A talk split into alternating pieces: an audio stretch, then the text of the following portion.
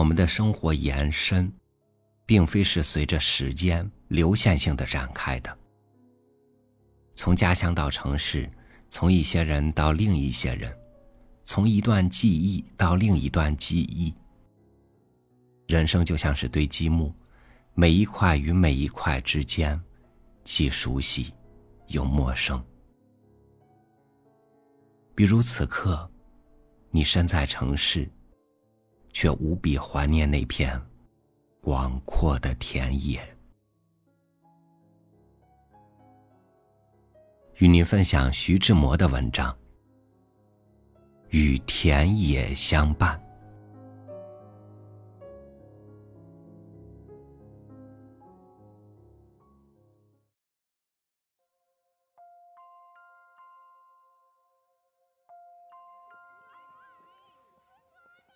记忆就像一条长河，涓涓的流淌着。童年，却是河中最美的蚌。它不时的一张一合，而已离我们远去的童年，也像这只蚌。它的身影在我们眼中若隐若现。我只清晰的记得，我的童年是与田野相伴的。当然，在这周围，还有着清亮的荷塘，弥漫着稻香的稻田，以及那四季常青、翠而挺拔、高而坚毅的竹林。小时候，这些地方都曾有过我的身影。我家屋后就是田野，那平阔伴随我多年的田野。春天的野草喜欢在它身上跳舞，夏天的花朵喜欢在它身上摇摆，秋天的农民喜欢推过沉甸甸的土车，越过它的衣裳，冬天的雪花。喜欢手拉手编织成一层薄薄的被子，贴近他，亲吻他。就是这样一个万事万物都喜欢他、依恋他的田野，我又何尝不留恋他、牵挂他？是的，独在异乡为异客。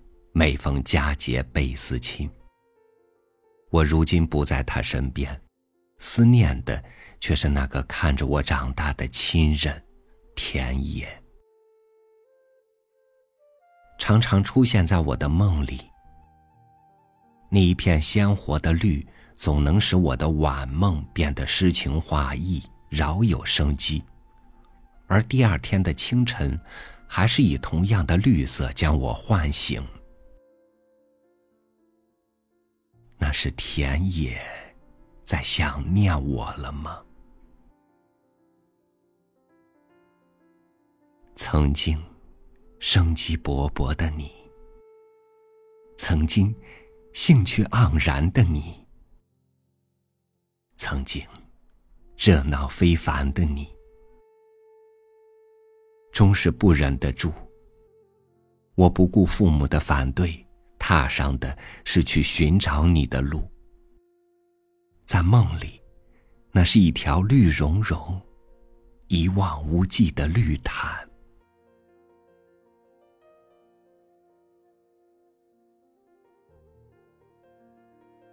我在心里无声的呐喊：“我来了，田野。”然而。取代我想象的是一片一望无际的高楼，整齐的排列着，就像童年时那稻田里的稻梗一样。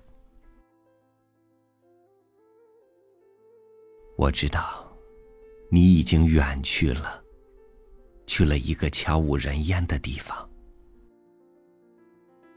但那里你有最忠实的朋友，除了绿，还是绿。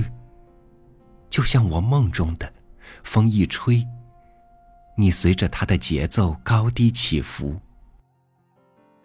草儿们身上晃动着一抹充满活力的色彩，在那儿，你可以安然无恙的生活着，无忧无虑的戏耍着。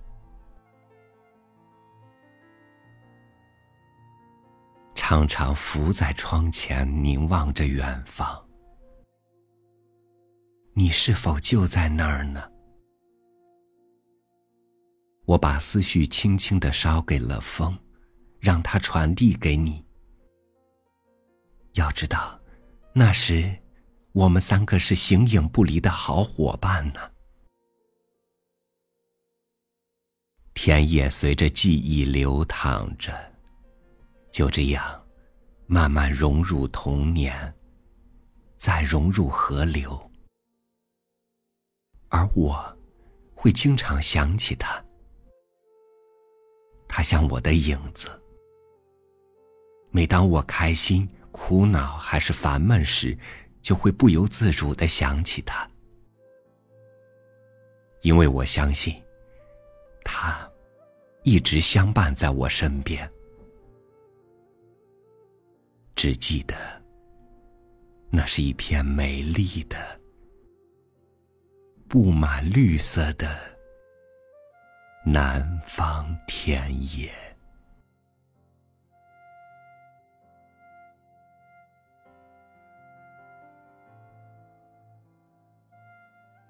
初冬的原野，黄绿相间。野草拼尽最后的力气，保留着一点点暗哑的绿。但是身体的大部分已经被北风染成了黄色。松软的泥土踩在脚下沙沙作响，几株芦苇迎风摇晃。水塘里的水急速的向中心退去，出现一圈深色的淤泥。